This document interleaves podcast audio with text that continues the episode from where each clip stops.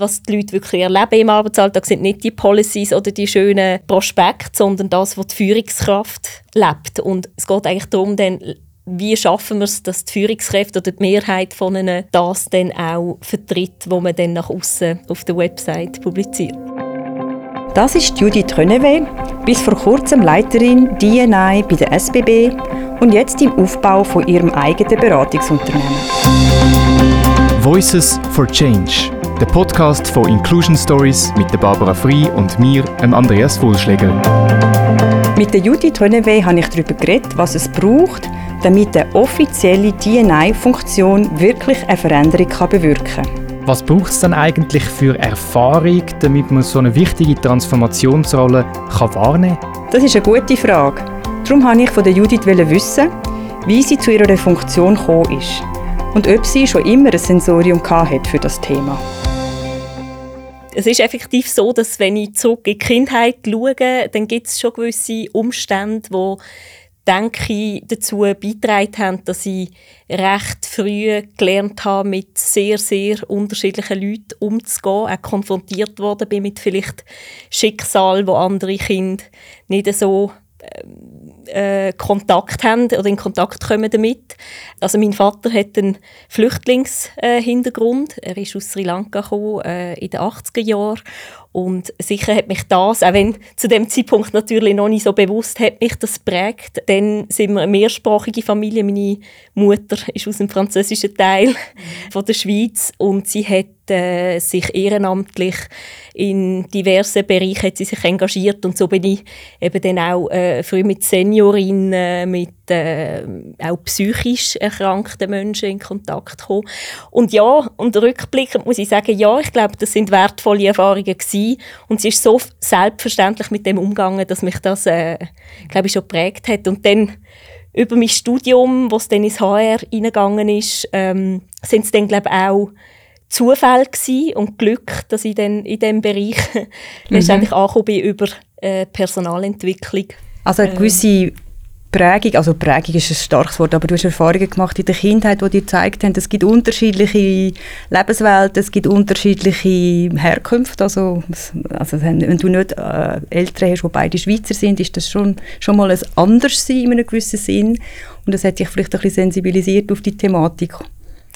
Ja, würde ich wirklich sagen, wenn ich mich nicht wahnsinnig über das jetzt bewusst äh, identifiziert habe. Ja.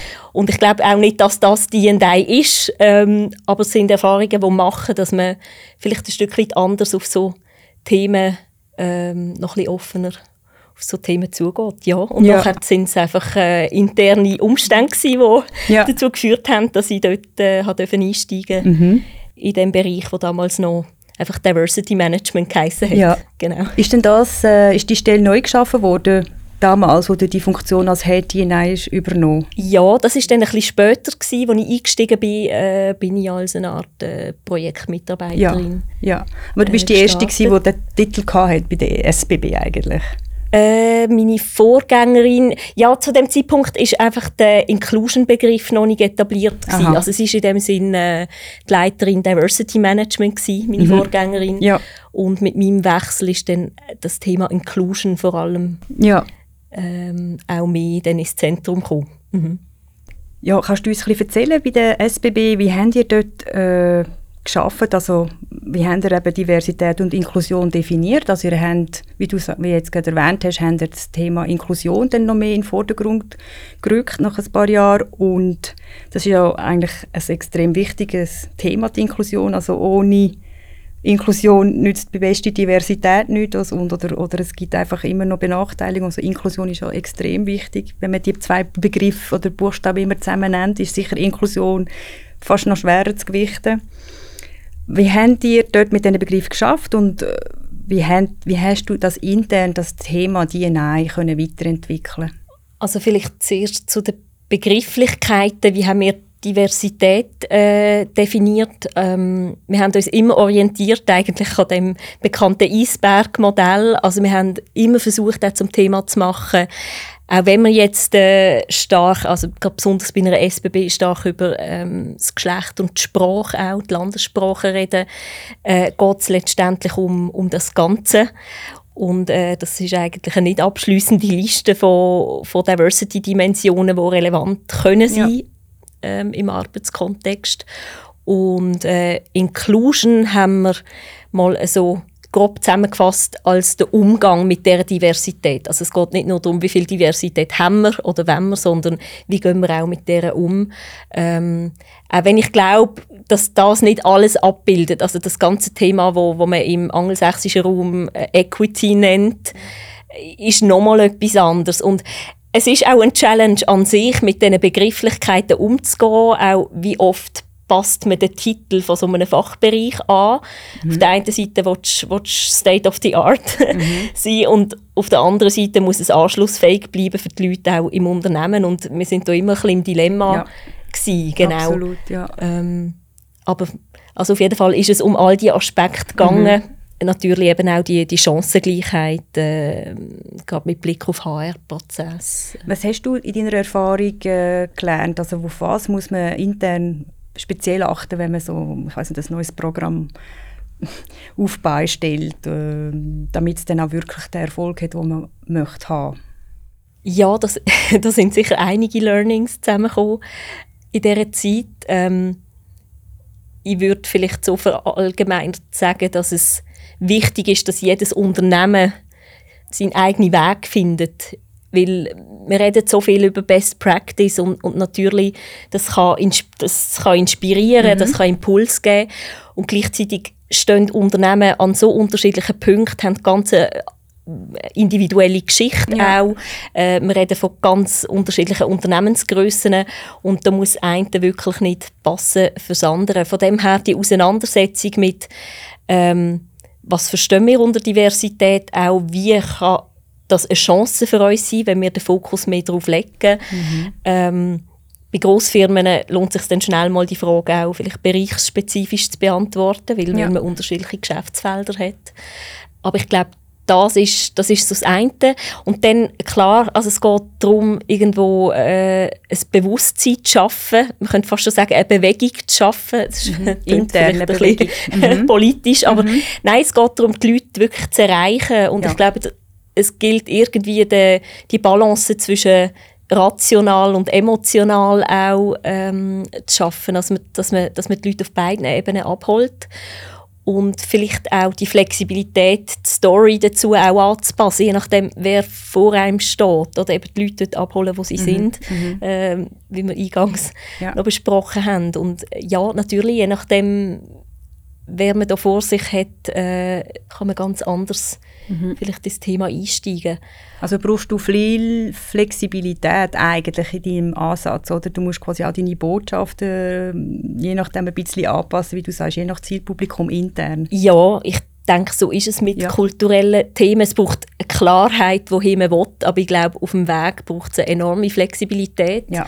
Weil es soll ja letztendlich, gerade im Unternehmenskontext, äh, reden wir nicht von einem Selbstzweck, sondern es soll der Organisation wirklich etwas bringen. Genau. Und äh, ich glaube, das ist auch legitim mhm. in dem Umfeld. Äh, ja, von dem her genau ist es ist es wirklich das. Und ich glaube, ein riesiges Thema natürlich, weil gerade grosse Firmen äh, die, die Bereich aufbauen, immer mehr, äh, oder zumindest eine verantwortliche Person haben, einfach von Anfang an klar zu machen, es ist nicht die Person, wo das Thema oder wo die, äh, der Change oder die Transformation verantwortet. Man genau. kann das genau. nicht delegieren. Ja. Und ich glaube, das ist so schnell gesagt, aber es ist, es ist auch ein Challenge bei der Arbeit. Also letztendlich hat man eine Dienstleistungsfunktion, man unterstützt auch, man gibt Impuls, ähm, man, man beobachtet Trends externe aber immer wieder darauf hinweisen, dass es letztendlich auch nur etwas bringt, wenn man es mit den Business-Themen auch äh, verknüpft. Und, und das ist eben genau die Arbeit, die ich denke, die muss im Business stattfinden. Und darum ist auch die, ist der Kontakt zu den Schlüsselpersonen, zu den Führungskräften einfach, äh, denke ich, der entscheidende Erfolgsfaktor. Ja. Ich glaube, und ja. da kommt äh, die Rolle vom Head hinein, ist sicher einerseits Fachkompetenz muss die Person bringen, oder? Muss sicher sich auskennen im Thema, aber ich glaube, ganz wichtig sind die Fähigkeiten mit Leuten, eben aus dem Business können die, die, die äh, Beziehungen herstellen und quasi für das eigene, das eigene Business dann erklären, warum mhm. die mhm.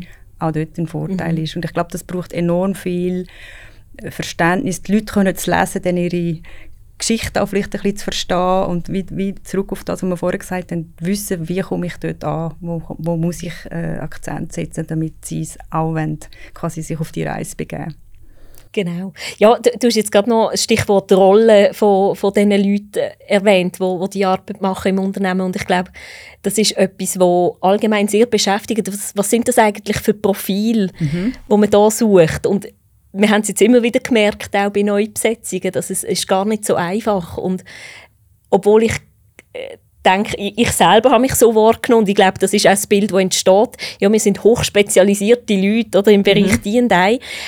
Es stimmt natürlich schon, wir, wir schauen mit der bestimmten Brille auf, auf alle Themen, aber es ist eben gleich, es hat äh, der Touch von einer Generalistenrolle bei HR, weil du ja. machst ganz unterschiedliche Arbeiten. Es geht ja. äh, von Trainings, äh, Workshops über äh, Auswertung von HR-Daten, äh, das Mitkonzipieren von irgendwelchen Employer Branding äh, Geschichten und noch vieles mehr. Ja, also es ist eine Querschnittsfunktion. Ist, genau, und ich mhm. glaube, die Einsicht, dass D&I ein Querschnittsthema ist, größtenteils ja. zumindest. Mhm. Das ist so wichtig. Ja. Auch dann, wenn es darum geht, wie, wie bezieht man äh, das Management mit ein, aber auch andere HR-Funktionen. Ja. Und ich glaube, da ist es einfach wichtig, dass man sehr früh dann auch strategisch festlegt, ähm, wer da welche Rolle auch einnimmt. Weil ja. man das kann nicht alles mhm. über eine Stelle gehen, weil die Verantwortung in der Regel dann für, für gewisse Prozesse, die sind noch jemand anders. Und die Leute müssen mit im Boot sein, die müssen auch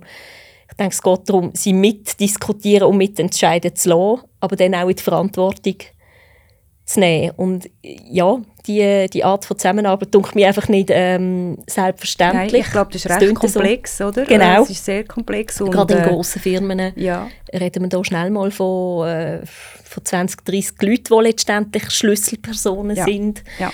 Äh, wo man regelmäßig mhm im Austausch muss bleiben und, und auch Überzeugungsarbeit leisten. Genau. Und ich glaube, für viele Schweizer Firmen äh, ist es doch noch relativ neues Terrain, oder sich äh, so äh, systematisch und strategisch mit D&I zu beschäftigen oder? und dann, dann sogar eine Stelle zu schaffen. Das ist eigentlich relativ äh, neu, das machen nicht viele Firmen nach wie vor nicht in der Schweiz und ich glaube, da gibt es noch viel zu lernen, oder? Eine eigene Best Practice zu entwickeln für den Job selber oder für die Funktion selber. Genau, mhm. genau. Eine Idee, die man ähm, häufig hört, so auch in der Presse liest darüber, um vor allem auch mehr Frauen in Führungspositionen hineinzubringen oder zu behalten, äh, im Hintergrund auch mit Teilzeitpensen und äh, Betreuungsarbeiten daheim, ist die Idee von Führungspositionen in Teilzeit aufzuteilen. Das, das Jobsharing ist wirklich äh, also auf einer Führungsfunktionsebene äh, was denkst du dazu? Kann das funktionieren? Ist das eine gute Sache? Sollte man das noch mehr pushen? ähm, also natürlich freut mich der Trend auch äh, extrem. Was mir zu dem Thema einfach noch durch den Kopf geht, ist, es geht ja immer um die Frage, was ist letztendlich ein Fortschritt im Bereich D&I? Und D&I ist ja eigentlich ein Themenkomplex. Also es geht um so viele ja. verschiedene Themen. Aber fokussieren wir jetzt vielleicht mal auf äh, die Gender Diversity, die natürlich auch politisch äh, stark auf der Agenda steht, glaube ich, ist das äh, ein Riesenhebel. Jetzt aus praktischer Sicht, was ich, was ich äh, ein bisschen mitnehme aus den, aus den letzten Jahren, ist, dass es natürlich hilft, wenn man so allgemeine neue Policies bestimmt. Also wenn man zum Beispiel sagt, wir, wir schreiben jetzt alle Zeiten Teilzeit aus oder sogar im Idealfall äh, Top Jobsharing. Mhm. Aber was was nachher effektiv passiert, also nur weil man es so ausschreibt, heißt ja noch nicht, dass die Stellen so besetzt werden. Und auch da ist natürlich viel kulturelle Arbeit im Hintergrund zu leisten. Und ich bin teilweise nicht so sicher, wie viel dort investiert wird. Also man, ja. man liest überall, da gibt es jetzt Teilzeitoptionen. Aber kommen die Optionen wirklich bei den Leuten an? Äh, kommen die Optionen auch wirklich zur Sprache dann im, im Bewerbungsprozess? Oder nimmt man halt dann doch die Leute, die sich... Äh, Sagen, ich mache es Vollzeit. Äh, genau, ja. genau. Ja. Und äh, ja, von dem her finde ich das noch wichtig. Also wenn es natürlich ganz konsequent äh, gemacht wird und auch, sage jetzt mal, auf der Geschäftsleitungsebene die Überzeugung wirklich da ist, mhm. äh, dann glaube ich, kann das sehr viel bewirken. Ja. Aber ich sage einfach immer Vereinbarkeit und um das geht es ja da Ja. letztendlich, ist ja das, was Mitarbeitende, Angestellte wirklich erleben in ihrem Arbeitsalltag und was die Leute wirklich erleben im Arbeitsalltag sind nicht die Policies oder die schönen äh, Prospekte, sondern das, was die Führungskraft lebt und es geht eigentlich darum, dann, wie schaffen wir es, dass die Führungskräfte oder die Mehrheit von ihnen das dann auch vertritt, wo Ja. man dann nach außen Ja, auf der Website publiziert. genau. Ich glaube, das ist äh, wirklich sehr viel äh, liegt dort drin, wie äh, Führungskräfte äh, wirklich das auch verstehen und leben in ihren eigenen Verantwortungsbereichen. Und ich glaube, da gibt es ja, sicher unterschiedliche Philosophien und unterschiedliche Bereitschaft, auch eine Änderung mitzutragen. Und, aber ich glaube, das ist bei allen Change-Themen so. Oder? Es gibt die, die es verstehen und die es leben und andere Leute, die halt mehr Mühe haben und länger brauchen. Genau. Und ich denke, dort kann man sicher einfach die Leute nutzen, die, die Vorreiter sind. Man kann Geschichten erzählen, auch intern kann man die, die Beispiele auch ähm, Ja. teilen und so, dass, dass sich jetzt die Führungskräfte untereinander dann auch können inspirieren mit so Erfolgsgeschichten. Ja, also ich glaube, Genau. interne Kommunikation, das Reden über DNA ist sehr wichtig und äh, wie du sagst, die Beispiele von die guten Stories auch zu teilen und in der Organisation bekannt zu machen, ist glaube ich sehr wichtig, die Vorbildfunktion, dass man das unterstützt. Ich würde gerne noch einen Bogen schlagen, so ein bisschen außerhalb von der Unternehmenswelt und über Thema Diversität und Inklusion so in der Gesellschaft beleuchten und vielleicht mal grundsätzlich über die Schweiz reden. Wie erlebst du das, ähm, wie die Schweiz oder die Schweizer Öffentlichkeit mit dem Thema DNA umgeht? Hast du da grosse Veränderungen erlebt in den letzten Jahren und wo hast du das Gefühl, geht es her? ist jetzt halt auch wieder so ein bisschen die Frage, was, was heisst jetzt D&I so bisschen, Ja. ähm, im öffentlichen Bereich? Ich stelle sicher auch fest, wie viele andere, dass äh, das Thema sehr präsent ist. Ähm, ich denke, besonders äh, das Thema Gender Diversity und äh, auch die Inklusion von Leuten mit Beeinträchtigungen, da kommen jetzt zwei Themen, äh, wo, wo immer sichtbarer werden und natürlich auch äh, die Integration von Leuten mit Migrationshintergrund. Persönlich bin ich jetzt auf die Schweiz bezogen recht äh, kritisch eingestellt. Also Thema Gleichstellung. Also natürlich gibt es Fortschritte, aber es dunkelt mir, es geht sehr langsam vorwärts. Und ich stelle auch fest, dass wahrscheinlich Männer und Frauen einfach Mühe haben, sich von diesen in der Schweiz, glaube ich, besonders traditionellen Familienmodellen zum Beispiel zu lösen. Also das ist auch ein das Problem, wenn ich schnell zurückkomme auf das Thema Teilzeit. Ja. Man hat ja jetzt lange so auf das 80 Prozent hingeschafft und ich habe einfach das Gefühl, dass es viele Frauen nicht erreicht hat, weil sie zumindest in der Schweiz sich nicht können vorstellen mehr als 60, 70 Prozent zu arbeiten. Also ist es eher ein Beitrag gewesen, dass die Männer vielleicht auf 90 oder, oder 80 runtergehen. Ja, ja. Und, ähm, ich stelle selber fest im, im Umfeld, aber auch wenn man die Statistiken anschaut, also die wirklich gleichgestellten Modelle, wo beide wirklich gleich viel arbeiten, also gleich viel arbeiten, Erwerbstätigkeit, äh, ist, ist immer noch, Ja, äh, sehr klein. ist eher klein. Oder? Sehr klein, ja. Und ähm, vielleicht auch noch so ein, ein Aspekt zum öffentlichen Diskurs oder zu, äh, zu Entwicklungen in der Gesellschaft, wa- was mich recht beschäftigt und irgendwie hat der, der ähm, Barack Obama hat das glaube ich kürzlich auch aufgenommen, das Thema von der ähm, Desinformation eigentlich, äh, die mediale, also wir konsumieren äh, Informationen eigentlich immer mehr gefiltert und also besonders mit Social Media wird das vorantrieben. Und mich beschäftigt das recht ähm, das ist auch bei der Gründung von meiner Firma hat mich das beschäftigt äh, was mir darum, was darum gegangen ist äh, was will ich da damit erreichen es ist wirklich das Thema dass eigentlich der Kontakt oder der Austausch zwischen unterschiedlich denkenden Menschen äh, ähm, sei das man kommt aus zwei unterschiedlichen Welten weil es äh, unterschiedliche soziale Schichten sind äh, oder politische Orientierungen man kommt ja einfach gefeedet eigentlich über man wird bestärkt in der Ja. eigenen in der eigenen Bubble, ja. Bubble und die Bubbles eigentlich ähm, im Idealfall aufzulösen oder abzuschwächen. Das dunkelt mich so eine wichtige Voraussetzung, äh, egal ob wir jetzt über die und letztendlich noch im, mhm. äh, in der Arbeitswelt reden oder einfach über ähm, fast Demokratie, kann man sagen. Ja. Also, also du ähm, siehst Bereitschaft für Veränderungen ein bisschen in Gefahr, durch das, dass man im, mehr oder weniger immer das konsumiert, was einem die eigene Welt sich bestätigt? Ja, ich, ich glaube, das wirkt sich dann mhm. eben schon vieles aus und äh, es geht auch äh, nicht zuletzt um, um Themen wie, wie Gleichstellung. Also ich, mhm. ich habe eine gewisse Haltung. Ich werde dann immer wieder äh, werde ich Inhalte bekommen, die mich da äh, bestätigen. Ich bin umgeben in der Regel von Leuten, die eher ähnlich denken als ganz anders, sagen wir es mal so. Ja, ja. Und äh, ja, ich frage mich echt, wie, wie man so zu einer wirklich offenen, wenn wir es jetzt inklusive Gesellschaft ja, nennen, ja. ja, weil es braucht die Unter Auseinandersetzung mhm. mit dem anderen, Absolut. um das können überwinden. Und ich sehe im Moment wie zu wenig Möglichkeiten. Ähm, und ich also es gibt auch alte Phänomene wie, wie Quartier, oder? Das ist ja auch alles Segregation. Ich sehe einfach sehr viel Segregation. Mhm. Und äh, ich denke, es würde allen helfen, wenn die ja. schrittweise würde ja. abnehmen das ist ja. das, was ich mir wünsche, ja. auf jeden Fall für die ja. Zukunft. Ja. ja, das ist eine sehr, sehr interessante und spannende Beobachtung, dass äh, gerade auch die, die Art und Weise, wie wir uns informieren und wie wir News konsumieren, in diesem Thema Inklusion in der Gesellschaft ja, möglicherweise keinen positiven Beitrag liefert, wie wir tatsächlich eben immer wieder ähnliche Inhalte konsumieren. Ja, die Frage ist, wie kann man das durchbrechen? Wie können wir, äh, wie können wir äh, die Brücke bauen in andere Realitäten, in andere Bubbles? Ich hoffe immer, dass Social Media auch noch natürlich auch positive Effekte haben und dass wir die besser nutzen und nicht nur zum Abgrenzen voneinander. Und wenn du jetzt würdest sagen, Diversität und Inklusion, äh, wenn wir jetzt das Gespräch führen in zehn Jahren, reden wir noch über die gleichen Sachen? Oder haben wir, wo haben wir eigentlich am ehesten Fortschritt gemacht? Ja, das ist wirklich eine gute Frage. Also auf der einen Seite meine sieht man, sieht man klar Fortschritt. Es geht jetzt äh, vorwärts mit den Frauenanteil.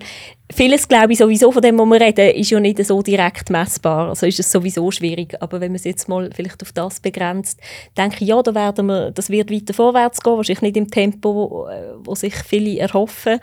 Ähm, aber Tendenz positiv. Was für mich die Frage ist, vielleicht mehr eine Frage als eine Angst, ist, es gibt ja das Phänomen vom Diversity Washing, wie man es mit Pinkwashing und Greenwashing ja.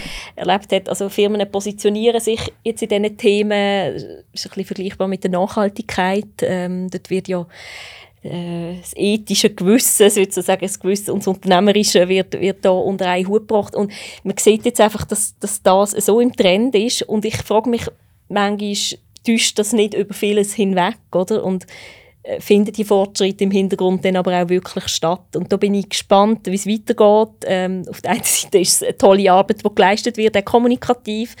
Und, äh, und sicher ist im Kern oft etwas dran. Aber ich wünsche mir wirklich, dass es äh, dass die Tendenz eher dazu beiträgt, dass es wirklich vorwärts geht, als dass man sich dann zufrieden gibt damit und, und einfach nachher alle äh, Firmen einen schönen Auftritt haben zu diesen Themen und hindurch aber die Bereitschaft, wirklich äh, ein System zu hinterfragen und halt dort hinzuschauen, was vielleicht eben auch mal wehtut und ja. uns etwas kostet, oder ja. wirklich etwas kostet, ja. äh, dass es dann dort aufhört. Aber da bin ich, bleibe ich selber gespannt und ähm, bleibe eigentlich auch hoffnungsvoll. Ich glaube, sonst würde ich jetzt nicht ähm, dem mhm. Thema treu bleiben. genau, ja. Und ich glaube, ich sehe es wie du, es, ist, gibt eine Gefahr, dass man dass äh, einfach, es geht gut aus, gegen aus und rein läuft zu wenig oder zu langsam, aber ich glaube, der gesellschaftliche Druck und Erwartung bleibt schon recht hoch, dass sich da etwas verändert. Wir werden jetzt sehen, Judith, wie es weitergeht. Danke vielmals für das Gespräch. Danke auch vielmals für die Einladung. Das ist der Voices for Change Podcast. Merci fürs Zuhören. Abonniere uns doch auf Spotify und Apple Podcasts und wir freuen uns auf deine Bewertung.